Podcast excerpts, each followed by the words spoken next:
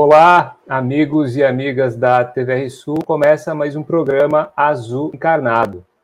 Tubarão, a cidade azul, tem seus vermelhos. Vermelhos que acreditam em uma cidade socialista. Nós queremos encarnar, avermelhar e dar corpo ao socialismo aqui, nesse azul. Meu nome é Léo Jorge Panegali, sou psicanalista lacaniano por desejo e comunicador popular por dever militante mas o encarnado propõe-se a ser um dos braços do Comitê Popular de Lutas de Tubarão e região. Você já se deu conta que só o poder popular pode verdadeiramente nos emancipar? Então mande uma mensagem para a gente pelo Instagram, azul.encarnado, que está aparecendo na moldura do vídeo e na descrição do podcast. Esse programa é também parte da TV e rádio da classe trabalhadora do Sul Catarinense, a TVR Sul. Contribua com nossa TV comunitária através do Pix, que está aqui na moldura do vídeo e também na descrição. Hoje recebemos Breno Altman, um dos principais jornalistas brasileiros. Breno é militante da mídia de classe. Oriundo de uma família de tradição comunista, depois de largo percurso por partidos e organizações, fundou o site Opera Mundi em 2008. Apesar de ter se formado na mídia impressa, Breno tem sido um dos mais assistidos e notórios entrevistadores do campo progressista no Brasil. Breno, muito bem-vindo aqui e muito obrigado pela generosidade de destacar o seu tempo para conversar com a gente. Olá, eu que agradeço, Léo Jorge, agradeço você, agradeço ao canal Azul Encarnado uh, e cumprimento, agradeço a oportunidade de estar falando para o seu público. Uma honra, um prazer estar aqui. A honra, com certeza, é muito nossa também. Breno, eu convidei para participar da nossa conversa alguns jornalistas e comunicadores aqui de Santa Catarina e da região. Eu vou passar para você as perguntas que eles fizeram. Como todas as perguntas acabaram sendo muito concentradas num tema específico, eu vou te passar todas elas seguidamente para você tratar desse tema, mas colocando a singularidade do questionamento de cada um. A primeira pergunta que eu te passo é da jornalista Cláudia Weiman, do portal Afronte Jornalismo, lá de São Miguel do Oeste, que tem acompanhado, inclusive, o caso da vereadora caçada, Maria Tereza Capra, mais proximamente. Passo a pergunta da Cláudia Weiman. Olá, Léo Jorge, Breno, espero que vocês estejam bem. Agradeço o convite. Eu me chamo Cláudia Weiman, sou jornalista, moro em São Miguel do Oeste, interior de Santa Catarina. Sou militante do coletivo da Pastoral da Juventude do Meio Popular, Pastoral da Juventude Rural. E a minha pergunta ao Breno, na verdade, talvez seja mais uma reflexão, né? De que, que política, a partir do governo Lula, nós poderíamos ter para que esse jornalismo, essa comunicação popular feita tão na base, tão na periferia, eh, não morra assim, sem perspectiva, inclusive de apoio financeiro. Né? Nós passamos anos muito duros, eh, não só no governo Bolsonaro, mas é, no, no, nos governos populares que nós tivemos, é, sem apoio, né, sem investimento financeiro também para que a gente pudesse é, ter estrutura necessária para avançarmos né, nessa comunicação popular, nesse jornalismo independente.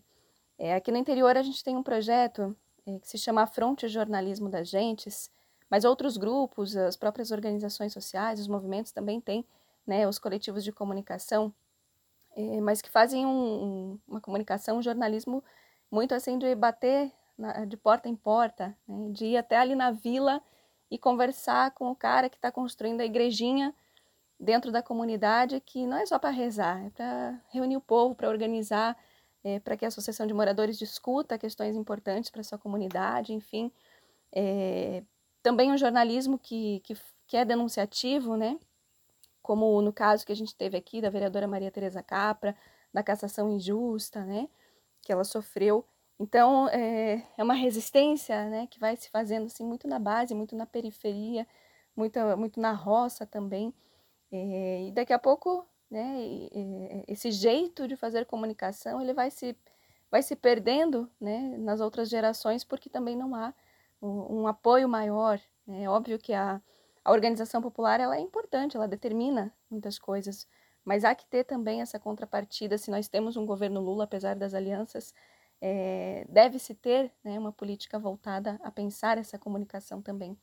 Então é mais uma reflexão, né? O que, que se pode fazer ou que, como se pode cobrar, como chegar nessas instâncias, porque também, às vezes, é, esse recurso financeiro ele acaba chegando nos portais que têm mais, talvez mais tempo de atuação, talvez mais nome, né, que são mais famosos entre a, a nossa própria organização de esquerda, mas esse outro jeito de comunicar que está bem aqui na base, né, fazendo coisas bonitas, coisas importantes, questões denunciativas, acaba sendo esquecido. Então, como, como avançarmos, né, para que a gente também possa ter apoio e seguir fazendo essa comunicação que é tão importante e necessária.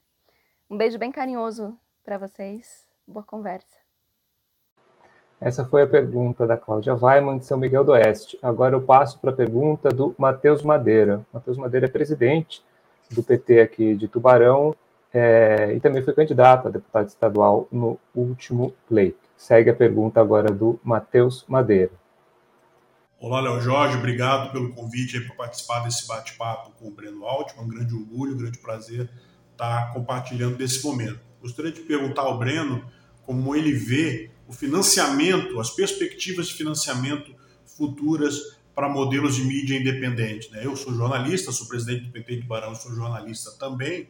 É, acompanhei toda a trajetória do Opera Mundi, de ter constituído uma, uma independência econômica é, e ter visto isso tudo ruir com a Lava Jato, ou seja, mais um modelo de negócio que foi vítima da Lava Jato. E eu pergunto como é que ele vê, como é que o Breno vê o futuro, as perspectivas futuras do financiamento desse modelo diante do, dos novos cenários aí de monetização das redes sociais, enfim. Se isso facilita ou dificulta o estabelecimento de modelos de mídia, de comunicação, além da, da, evidentemente dos modelos tradicionais econômicos, né, da mídia comercial. Esse foi então o Matheus Madeira, presidente do PT de Tubarão e jornalista. A última pergunta em vídeo é do Beto Madeira. O Beto é o coordenador aqui da TVR Sul e faço agora transmito a pergunta dele. Olá, moçada da R Sul TV e Rádio. Olá, Léo Jorge. Que alegria participar do teu programa. Muito obrigado pelo convite. Olá, Breno. Muito obrigado pela tua participação aqui no nosso canal. Falar da tua importância no meio jornalístico, no meio da política, do teu trabalho como um analista político, enfim, Breno, veja só, nós temos hoje um governo bem diferente, oposto é, do que estava antes, né, do governo Bolsonaro.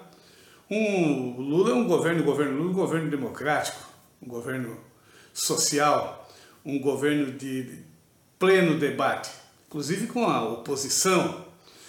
E a grande preocupação que nós temos são as concessões que, que, foram, que já foram feitas e que continuam sendo feitas para a governabilidade. Eu vejo com muita preocupação tudo isso. Claro, sem perder a fé, mas vejo com preocupação. E como é que tu analisa todo esse processo? Nós estamos no primeiro ano de governo, no início do, do, do primeiro ano de governo, e, e a gente vê todas essas concessões, todos esses partidos que inclusive trabalharam para impeachment o governo do PT há tempos atrás. Como é que tu vê toda essa conjuntura e como é que tu acha que nós podemos fechar esse ano que está tão truculento? Enfim, como é que tu vê tudo isso, essa conjuntura, principalmente para o ano de 2023? Forte abraço, muito obrigado por participar do nosso programa, obrigado Léo, obrigado a todos da RSU TV e Rádio.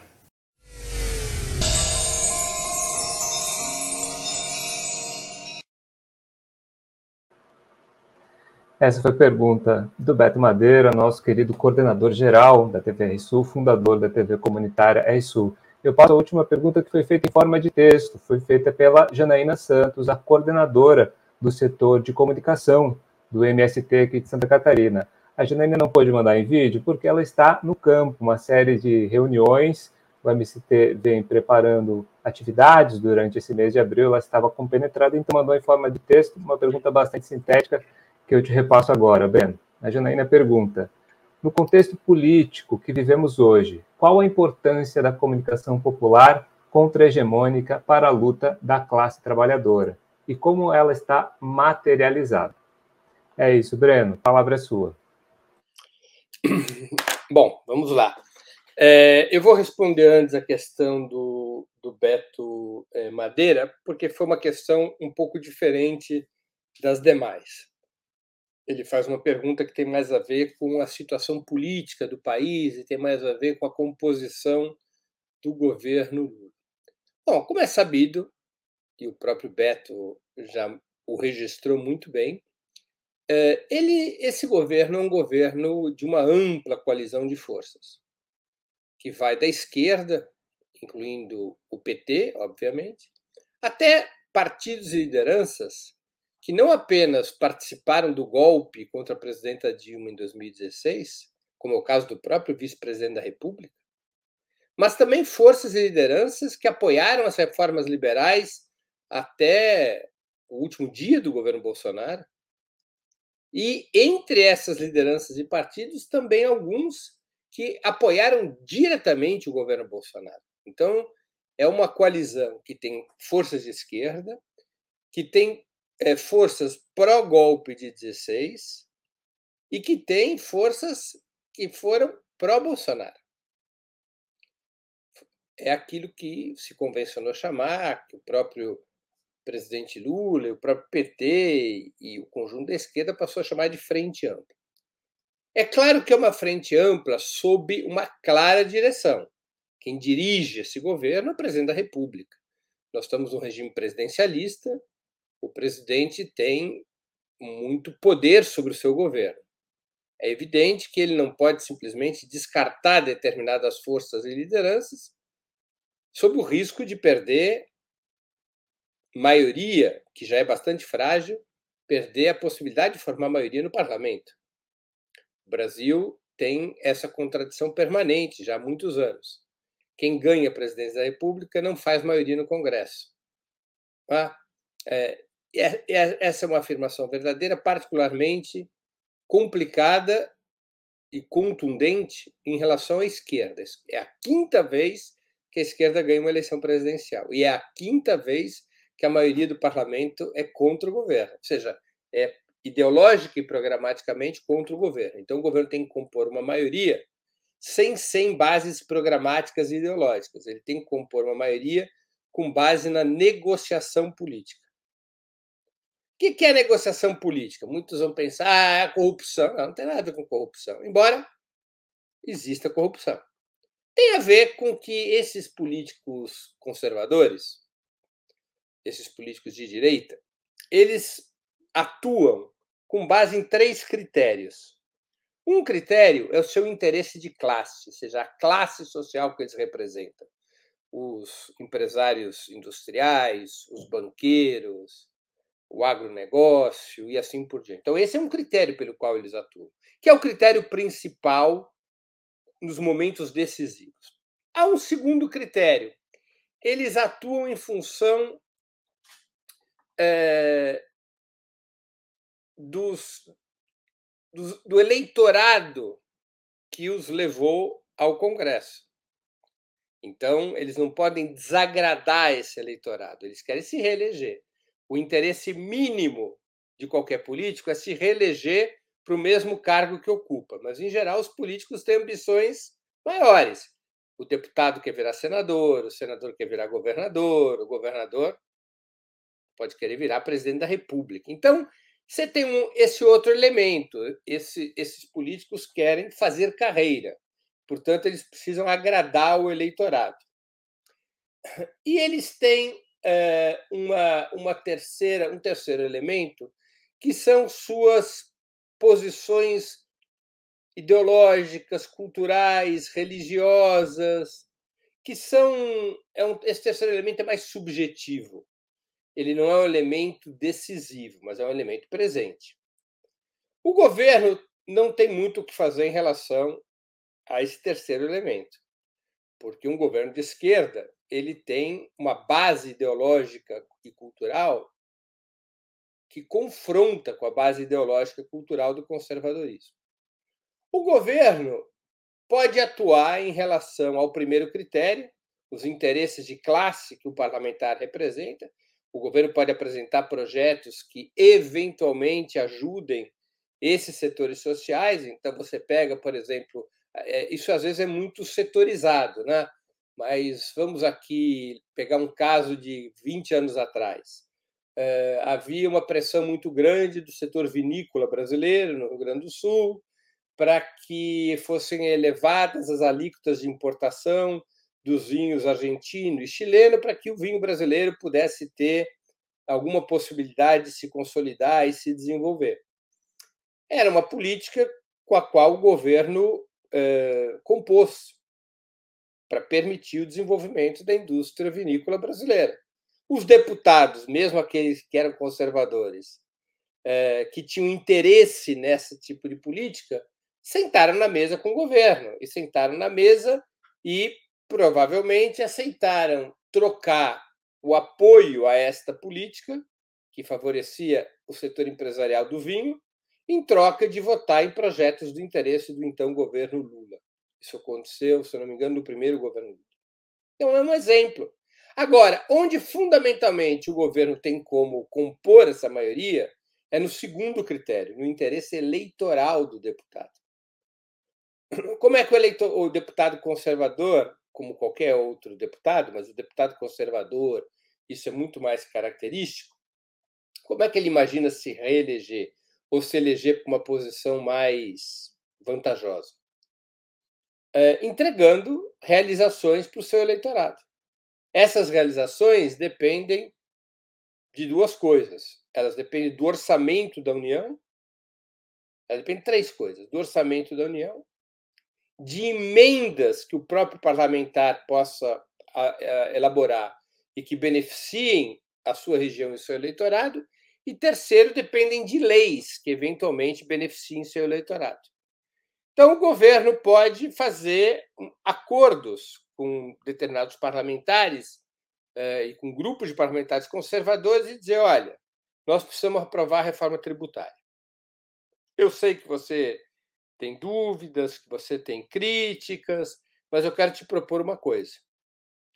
É, se você compuser a base do governo, se você estiver disposto a apoiar os projetos do governo, eh, nós vamos direcionar emendas dentro do programa do governo, emendas que sejam coerentes com o programa do governo, nós vamos ajudar a direcionar emendas para a sua base eleitoral.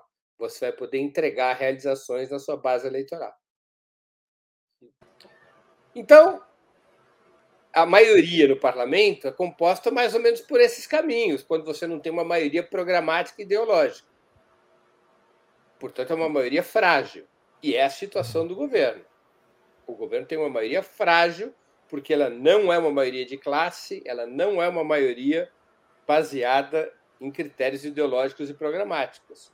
É uma maioria. Me permite só uma, uma, colocação nessa tua análise, porque, bem, a gente teve o impeachment da, da Dilma muito animado por certa é, entregar é, é, feitos, digamos assim, do ponto de vista do, dos empregadores, né?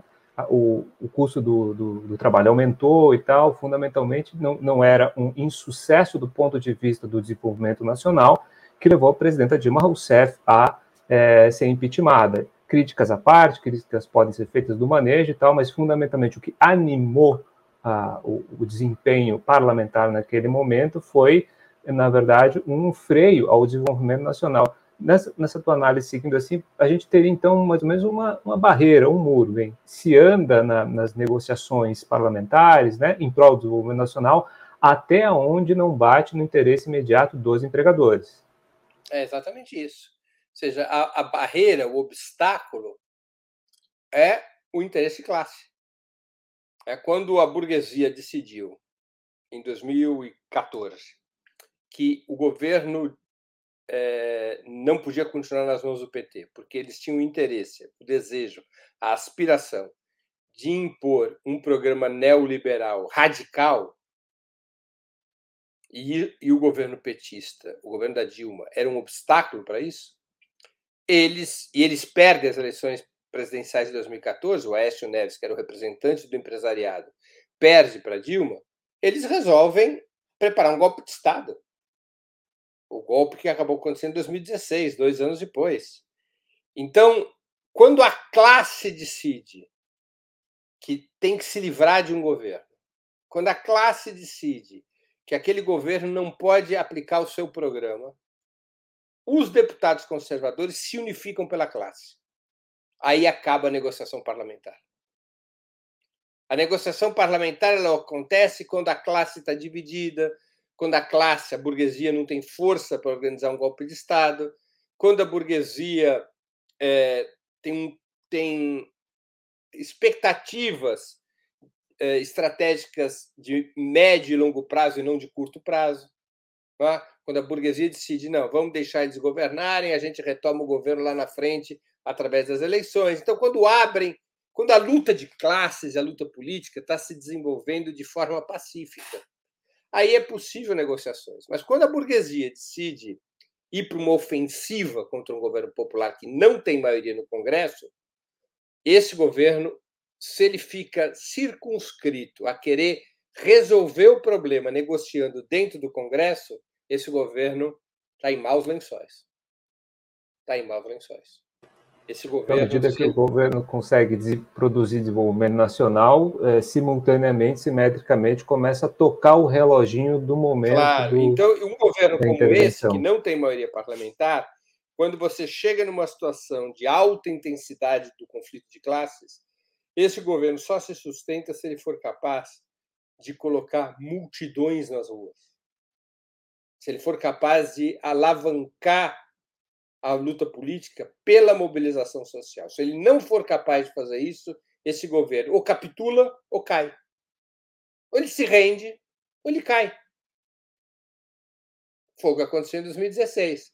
Naquele momento, o governo Dilma, o PT, as forças de esquerda, por uma série de razões, não foram capazes de responder à ofensiva da direita com uma grande mobilização popular. Não houve o povo não, não tinha havido preparação do povo para essa situação de conflito. Não tinha havido educação política, organização política, mobilização, comunicação. Não havia esse, essa, não foram criadas as condições para uma reação popular.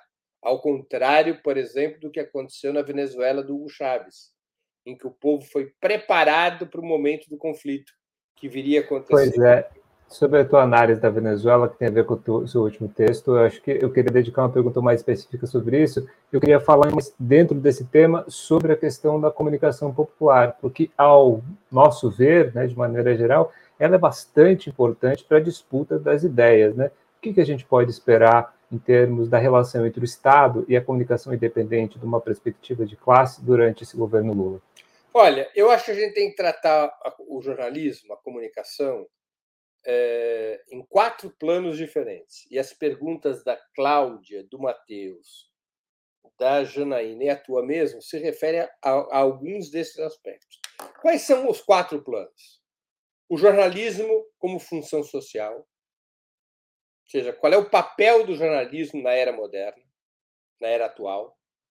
O jornalismo como negócio, ou seja, o jornalismo e suas fontes de sustentação o jornalismo como questão democrática, na medida em que a gente vive num país em que poucos grupos exercem um brutal monopólio sobre as comunicações, incluindo sobre a internet, e uma quarta é, questão que é o jornalismo como arma da luta de classes.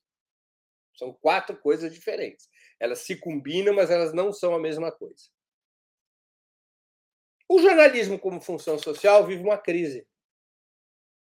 Por que, que ele vive uma crise? Porque o papel do jornalismo é diferente da propaganda. O papel do jornalismo é fazer uma mediação entre os cidadãos e a realidade. Quando é, como é que surge o jornalismo? O jornalismo surge quando a sociedade vai se desenvolvendo, vai se tornando mais complexa, mais sofisticada, o número de habitantes vai crescendo, vão surgindo as cidades modernas, e o cidadão já não era mais capaz de saber o que se passava na própria cidade dele. Antes ele se comunicava indo na taberna, conversando na rua, indo no barbeiro. Não é? Ele não precisava da imprensa. Ele, ele, ele sabia tudo que, que era necessário para a vida dele, para os negócios dele, para o pensamento dele, para a diversão dele, ele sabia no boca a boca. Quando as sociedades vão se tornando complexas, é, o jornalismo entra para fazer uma mediação. Ele apresenta a realidade para os, no, no início, para os leitores, né? depois para os ouvintes, depois para os espectadores, atualmente para os internautas. Mas o jornalismo aparecia para fazer a mediação. Isso foi uma função decisiva ao longo de séculos. Assim, se a gente quiser pensar na era moderna propriamente, de Gutenberg até, até as redes sociais, o jornalismo teve essa função de mediação. Com as redes sociais, essa função fica abalada. Porque gera-se uma percepção na sociedade, em parte verdadeira, de que o cidadão não precisa mais de mediação. Que na, nas redes sociais ele conhece a realidade por conta própria,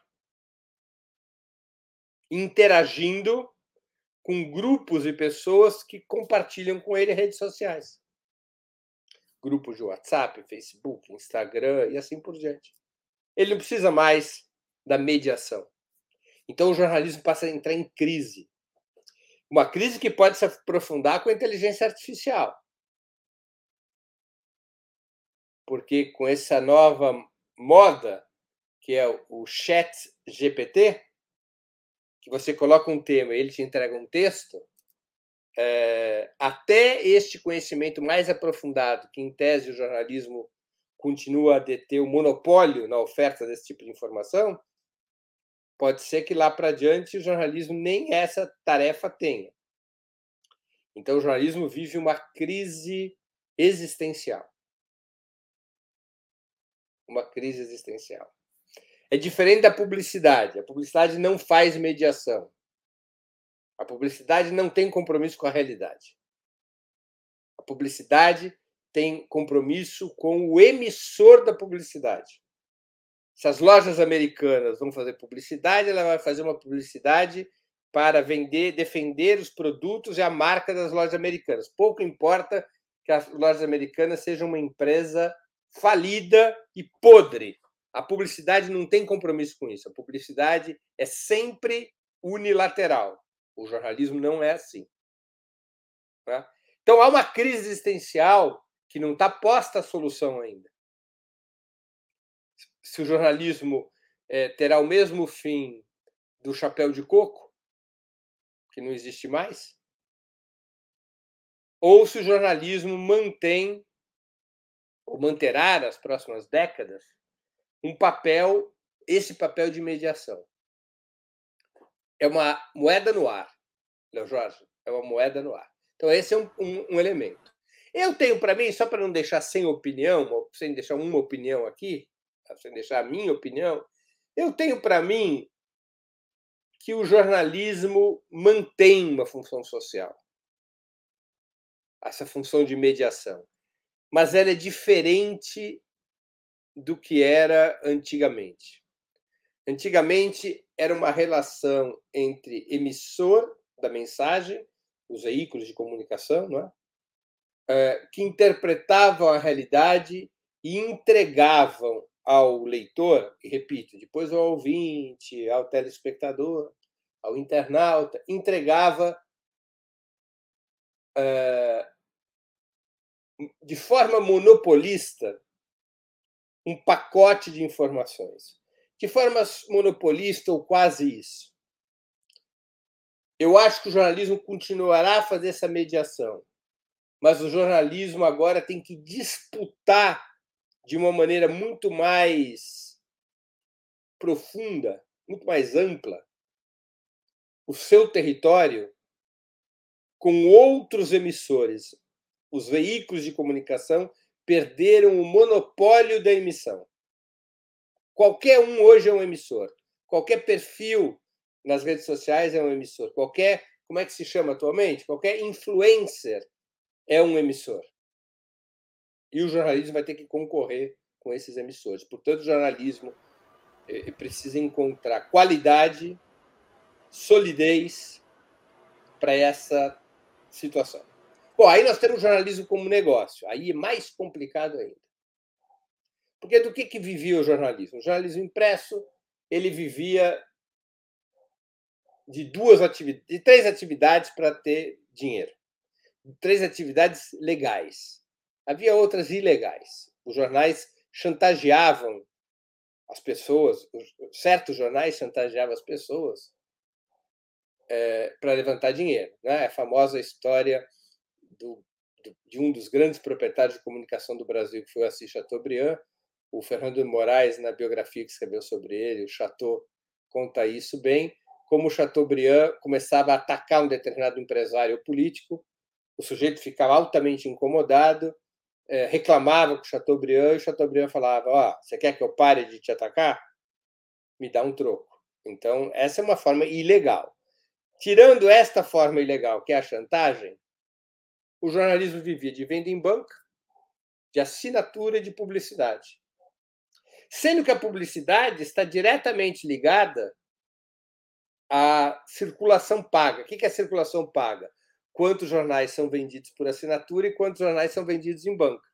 Se a circulação dos jornais cai nas bancas e nas assinaturas, o, o, o interesse da publicidade cai junto. Então, a renda publicitária também cai que é o que aconteceu, está ainda acontecendo com os jornais impressos. Os jornais impressos, eles só não quebraram porque vários desses jornais conseguiram é, criar sites na internet e esses sites têm assinatura, conteúdo pago e de alguma maneira equilibraram as contas, mas a receita dos jornais e, e, não só dos jornais, porque isso afetou também o rádio, afetou a televisão aberta, afetou a TV, a TV paga, a receita caiu muito. O principal jornal de Santa Catarina até então, hoje em dia, só tem versão digital, que é o Diário Catarinense. Você vê. Então é uma queda da renda dos jornais. Quando cai a renda, cai a qualidade, porque você, o jornalismo é uma atividade muito cara. Sem recursos, você não tem boas matérias. Sem boas matérias, você não tem vendas. Sem vendas, você não tem publicidade e você entra num ciclo vicioso. Tá? É, e a, a, é, com o desenvolvimento da internet, das redes sociais e dos serviços de streaming, é, é, também o rádio e a televisão foram afetados. A, a, publicidade na TV aberta, a audiência da TV aberta está caindo, a audiência dos rádios caiu, já vinha caindo historicamente, mas caiu, porque as pessoas agora, elas, as novas gerações, elas praticamente não veem televisão, nem aberta nem fechada. Elas escolhem o que vão assistir pelo YouTube, pelo serviço de streaming. Então, isso derruba a receita também das TVs abertas e dos rádios mesmo sites de internet tem problema já hoje, porque até 10 anos atrás, 5 anos atrás, a maneira pela qual as pessoas acessavam o site era indo ao site ou aos sites da sua preferência. E com isso os sites tinham audiência, por ter audiência tinham publicidade. Ou podiam vender assinatura. Agora as pessoas não vão mais aos sites, as pessoas olham determinados artigos e determinados sites porque esses artigos apareceram nas suas redes sociais. Então, isso retira renda também dos sites. Onde está se concentrando a renda do negócio jornalístico hoje? Nas redes sociais. Quem está absorvendo essa receita? As plataformas como Facebook, Google uh, e assim por diante. Então, eles estão chupando o sangue do jornalismo, porque essas plataformas, em boa medida, têm público, porque a compartilhamento de matérias e artigos. Essas matérias e artigos vêm dos sites, vêm dos jornais, né? É, e a remuneração que essas plataformas transferem para jornais e sites e, é muito pequena. Então, é uma transferência da audiência do jornalismo para as redes sociais. Então, Há uma baita crise do modelo de negócio. O jornalismo está se tornando um negócio insustentável no mundo capitalista. Insustentável. Tão insustentável quanto é a ópera.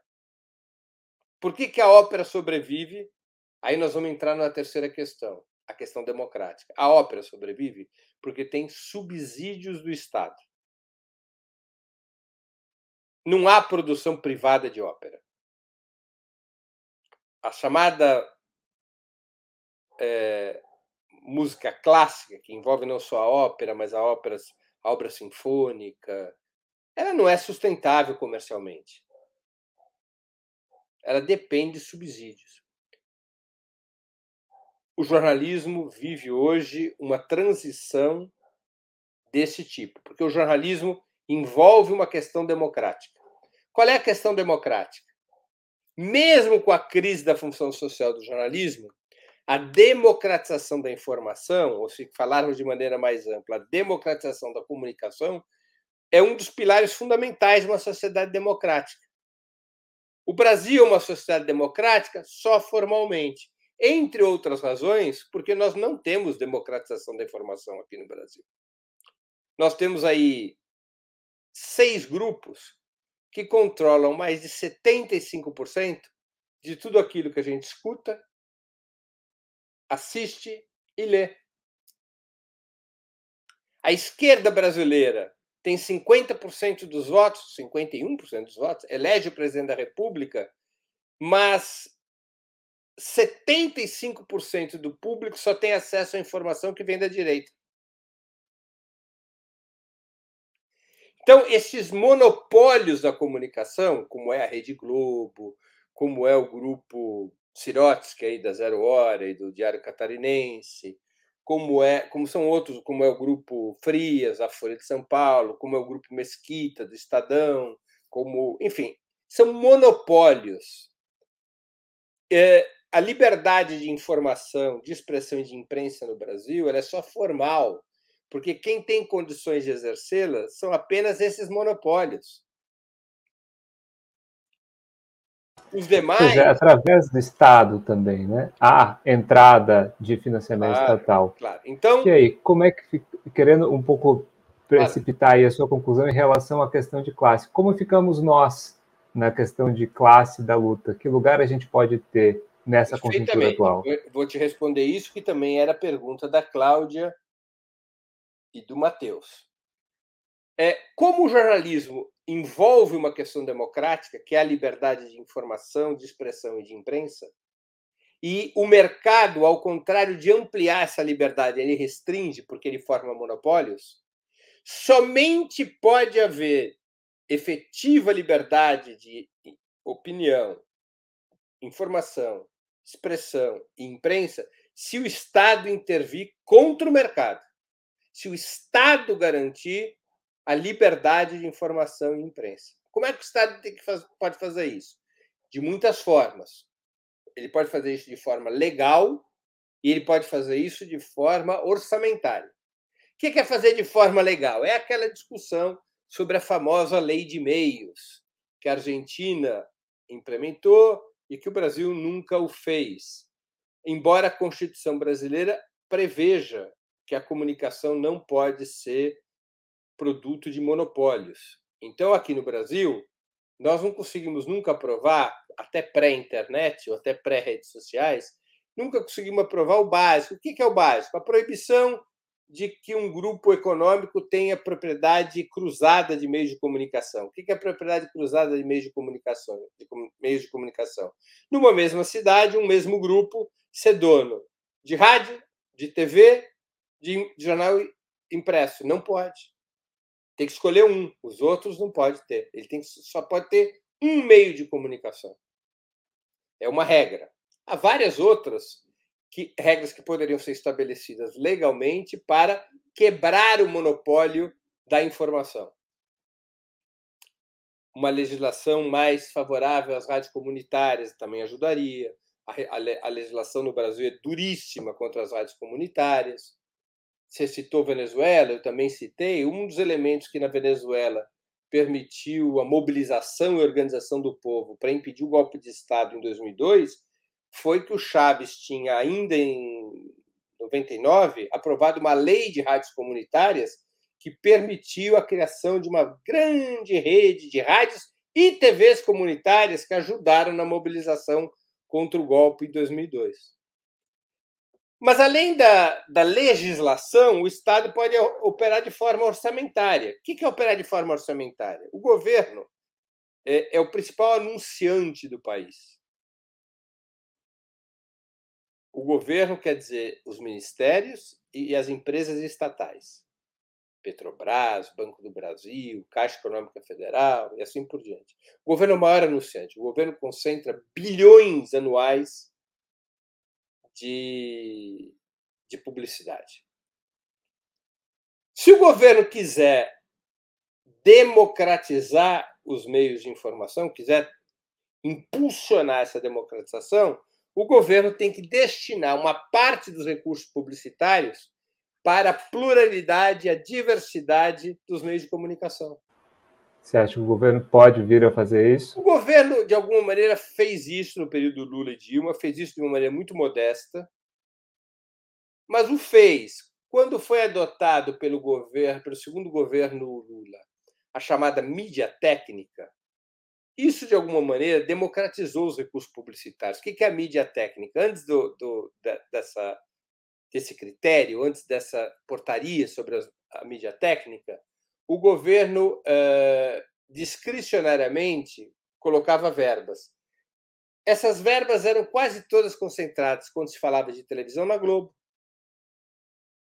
Independentemente da audiência da Globo. Porque a Globo exercia pressão sobre o governo. Então, a lógica de qualquer governo era colocar dinheiro na Globo. Com a mídia técnica, os recursos publicitários, toda a comunicação foi dividida em nichos não só em meios, TV, rádio, jornal, internet, mas em nichos. Então, você tem o nicho formador de opinião, o nicho imprensa esportiva, o nicho imprensa sobre assuntos internacionais, o nicho. Você tem vários nichos.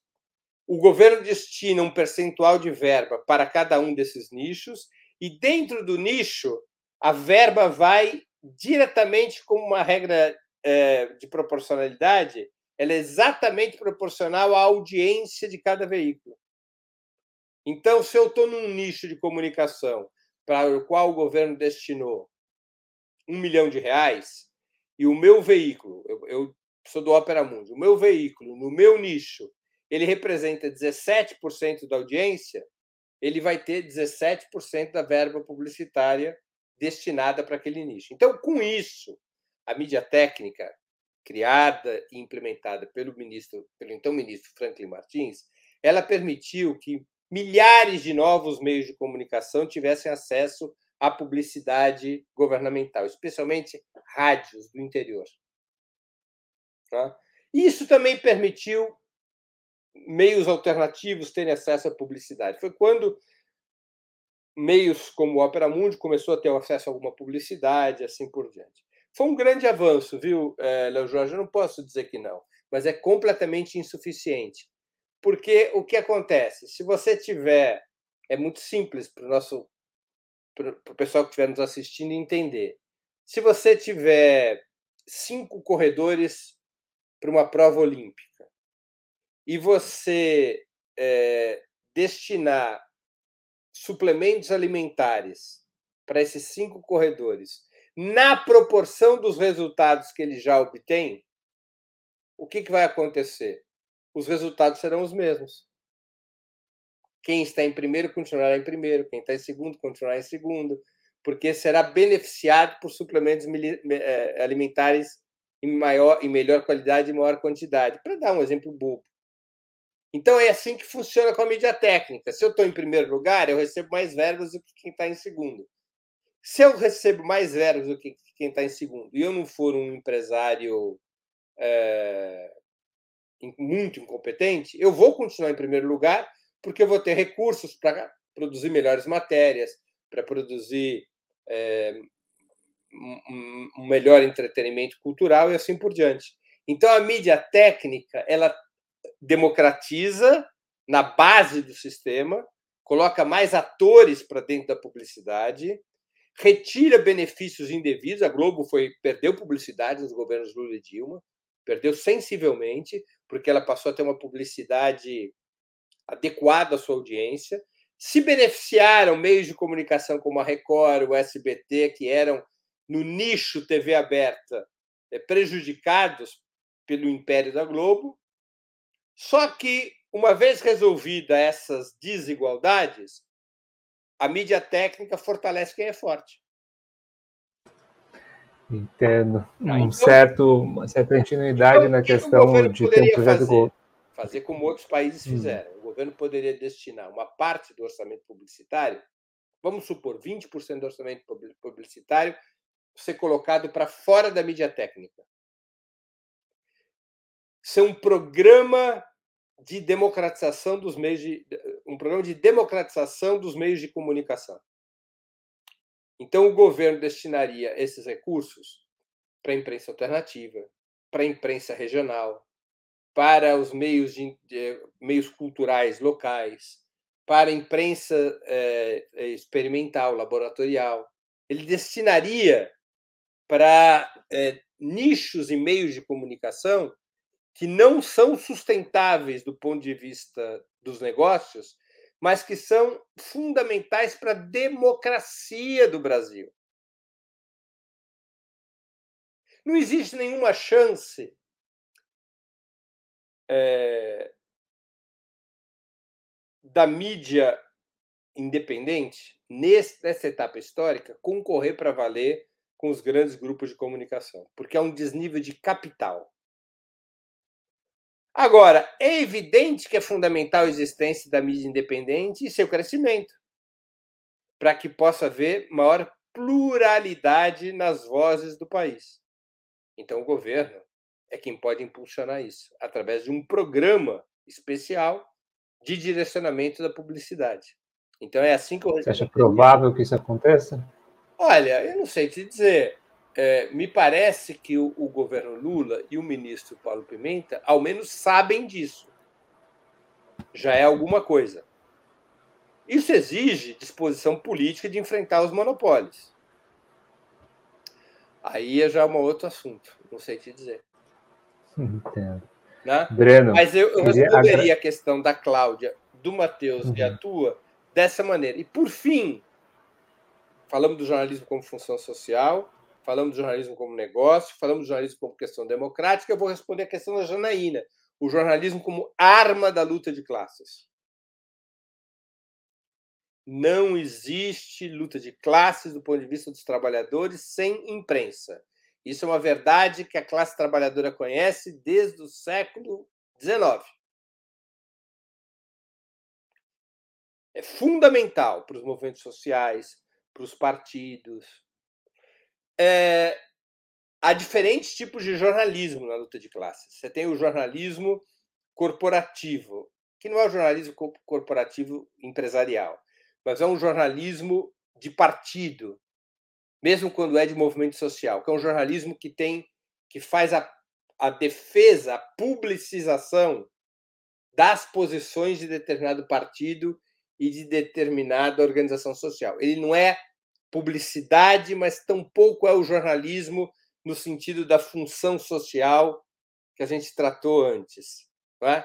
É, esse, o jornalismo de partidos dos movimentos sociais ele existe para defender as posições de determinado partido. A, a principal preocupação desse jornalismo não é desvendar a realidade, não é uma mediação entre a realidade e a cidadania. É uma mediação entre o partido e o movimento e a cidadania. Então é ali um, um, um, um universo na fronteira entre o jornalismo e a publicidade.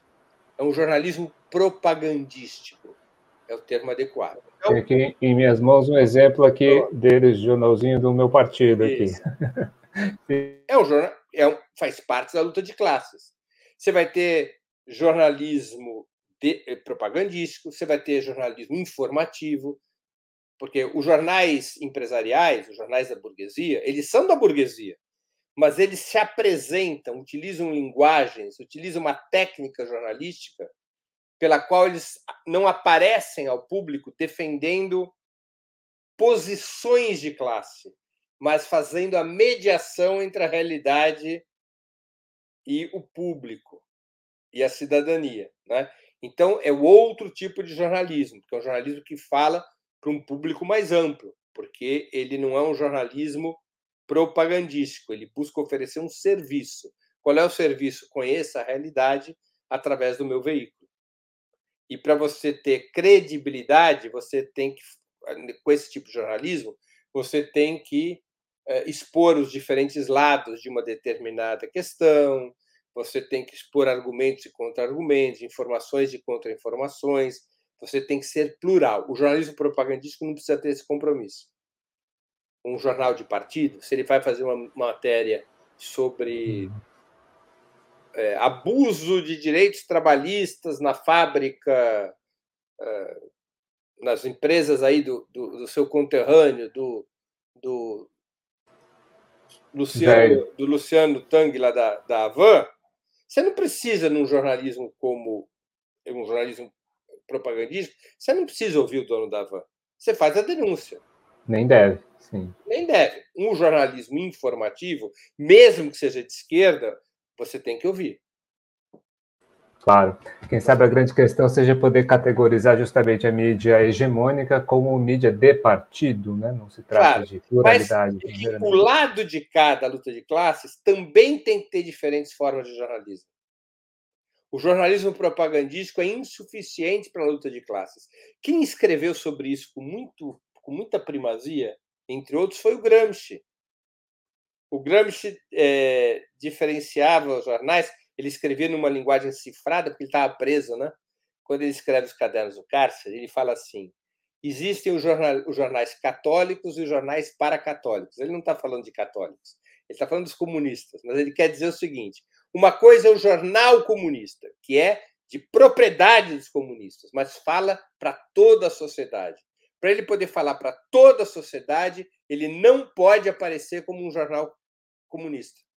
Ele não pode aparecer como um jornal propagandístico. Ele não pode aparecer como um jornal de partido.